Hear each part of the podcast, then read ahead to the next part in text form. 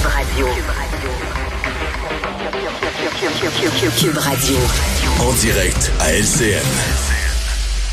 Jean-Marc Léger qui se joint à Mario Dumont euh, pour ce segment ce soir parce que Jean-Marc, vous avez mené un sondage qui montre que davantage de Canadiens qu'on pense appuient les camionneurs maintenant qui sont du côté d'Ottawa. Oui, c'est plus qu'un mouvement marginal. Hein. C'est vraiment une frustration de l'opinion publique. Vous voyez sur le tableau, 32% des Canadiens sont en faveur et appuient les camionneurs. 31 au Québec. Les taux sont quand même élevés. Majoritairement, les gens sont contre. Mais derrière ces chiffres-là, Pierre, on voit arriver la frustration parce que dans toutes les autres données du sondage, par exemple, sur la levée des restrictions, il y a deux semaines, il y avait seulement 20% de la population qui voulait qu'on lève toutes les restrictions. Aujourd'hui, on est rendu à 32 et 44 qui disent qu'on devrait le faire prochainement. Vous voyez, fait que la pression est de plus en plus forte sur les gouvernements pour lever les restrictions, Pierre. Et les gouvernements, Mario, réagissent comment quand un sondage comme ça paraît? On a entendu M. Trudeau nous dire aujourd'hui, là, tout le monde est vraiment tanné, surtout avec la sortie de Lightbound, un de ses députés. Hmm. Euh, on comprend que ça met de la pression sur le gouvernement, non? Ça met une certaine pression, mais dire de la pression, il la sent dans l'opinion publique. Je pense que c'est François Legault qui disait aujourd'hui, il disait, j'ai des députés, j'en ai 74 dans tous les comtés du Québec, qui se le font dire partout où ils vont, les députés, ils se le font dire, on a hâte que ça finisse ces mesures-là. Les gens qui sont dans le sport amateur, les gens qui sont dans toutes sortes de domaines, euh, on les a vus passer sur les réseaux sociaux, le mouvement, on veut jouer. Donc, euh, bon, est-ce que le gouvernement répond à ça? Il n'y a pas de doute. Le gouvernement donne suite à ça. En même temps, euh, le gouvernement est quand même responsable. Vous savez, Pierre, l'opinion publique, c'est bien traite. Là. Si dans un mois, on nous annonce plus de délestage, puis les gens qui attendent une chirurgie sont reportés d'un autre six mois parce que les hôpitaux débordent, les mêmes gens qui aujourd'hui demandent des déconfinements vont dire, voyons, c'est bien une gang d'innocents au gouvernement, sont pas capables de soigner le monde. Donc le premier ministre doit, doit euh, lui, balancer tout ça. Oui, aller dans le sens d'une liberté que les gens souhaitent, mais en se souvenant que lui est responsable que, que l'ensemble fonctionne, incluant les hôpitaux. Ouais. Euh, Jean-Marc, quand la critique vient de l'extérieur des gens ou des partis d'opposition, c'est une chose, mais quand ça vient de l'interne, comme Lightband à l'endroit de M. Trudeau, c'est plus dur à prendre, ça. C'est pas dur à prendre, mais comme dit Mario, parce que ça, ça vient de la région, il vient de la région de Québec, là où la grogne est, relativement forte. D'ailleurs, le taux de satisfaction à l'égard du gouvernement baisse d'environ 5% par mois depuis le mois de novembre. On était à 74% on a baissé à 70 en décembre, à 65 en janvier, puis dans le sondage que je publie aujourd'hui, 61% de taux de satisfaction. Ça demeure élevé, mais la tendance quand même est négative. Vous avez essentiellement, Pierre, dans ceux qui nous écoutent, 14% de gens qu'on appellerait des frustrés lever les restrictions au plus vite. Vous avez un autre 29 qui dit c'est le temps de commencer. Additionnez ça ensemble, c'est une masse critique de 43% des gens qui disent là, c'est temps qu'on lève les restrictions. De l'autre côté du spectre, vous avez 14% aussi des gens qui, eux autres, sont anxieux. On veut toutes les maintenir. Puis vous avez un 43 qui disent on va y aller avec prudence, mais il faut le faire. Vous avez quatre types de Québécois. Les gens qui nous écoutent doivent se retrouver là-dedans. du plus frustré au plus prudent. Hmm. Oui, euh, Mario, on comprend quand même qu'au départ, c'était une manifestation de camionneurs et les gens se posaient à ce qu'ils demandait. Mais là, euh, ça s'est élargi. Il y a plus de gens qui se reconnaissent dans euh, cette façon de demander finalement qu'on mm. qu'on allège un peu, qu'on assouplisse les mesures sanitaires. Ouais, mais c'est souvent le cas dans les manifestations. Là, as le message de départ, puis après ça, as ce que ça devient. Alors c'est certain que pour beaucoup de gens, je pense qu'ils disent appuyer les camionneurs, mais qui sont pas eux. Le métier de camionneur, c'est pas le leur. C'est pas la demande des camionneurs. C'est plus l'idée générale qui, je pense, qu'ils appuient, euh, que les mesures euh, doivent doivent partir qu'une liberté doit être euh, retrouvée. Je pense que c'est plus ça. Dans le cas de M. Lightbone, on se comprend que lui, euh, il a, euh, il a fait deux choses, à mon avis, qui sont ultra sensibles. D'abord, il a présenté une vision alternative. Ce que même les conservateurs ont jamais réussi à faire. Les conservateurs chiolent contre le gouvernement, mais jamais on a su c'est quoi la vision des conservateurs? Et lui, dans son exposé ce matin, il a dit, moi, je suis pas d'accord avec la vision de mon gouvernement. Puis voici en quatre volets comment on devrait s'asseoir avec les provinces pour renforcer les systèmes de santé.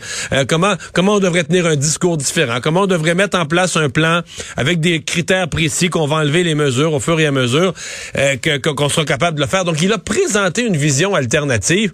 Et ça, euh, bon, ça y a donné, ça y a donné de la force. Il a fait un point de presse solide ce matin. L'autre affaire, ben, il a carrément accusé son parti d'avoir fait de la petite politique avec, avec les vaccins depuis la dernière campagne électorale. Il dit pour faire pour faire trébucher les conservateurs, son propre premier ministre, son propre parti a politisé le vaccin. C'est une accusation grave. Là. Et ça, dans le parti, il y en a qui vont l'avaler de travers.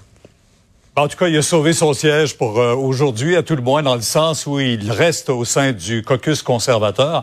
Euh, pour revenir à François Legault aujourd'hui, qui est allé d'un calendrier très clair, là, on le sait, le 14 mars, à moins euh, de, de, de, nouvelles vagues, les mesures sanitaires tomberont toutes, sauf le port du masque et le passeport vaccinal.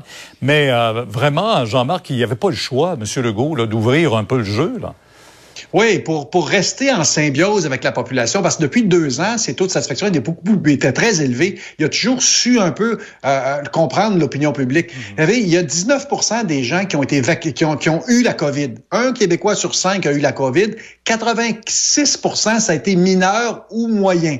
Fait qu'il y a 14 qui est affecté. Fait que donc, on a beau dire n'importe quoi dans les médias et des gens vivent la réalité dans le quotidien puis disent finalement, c'était pas si pire.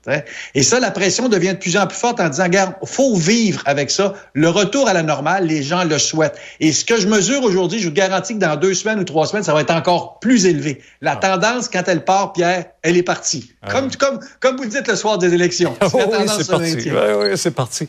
Euh, Mario, en terminant brièvement là-dessus, pour François Legault, c'est vrai qu'il n'y avait pas le choix pas le choix. Le seul problème qui reste, c'est que pour les personnes non vaccinées, il euh, n'y a rien de réglé. Là. On ouvre les restaurants, on ouvre les salles de spectacle, ils n'ont pas le droit d'aller à aucun des endroits.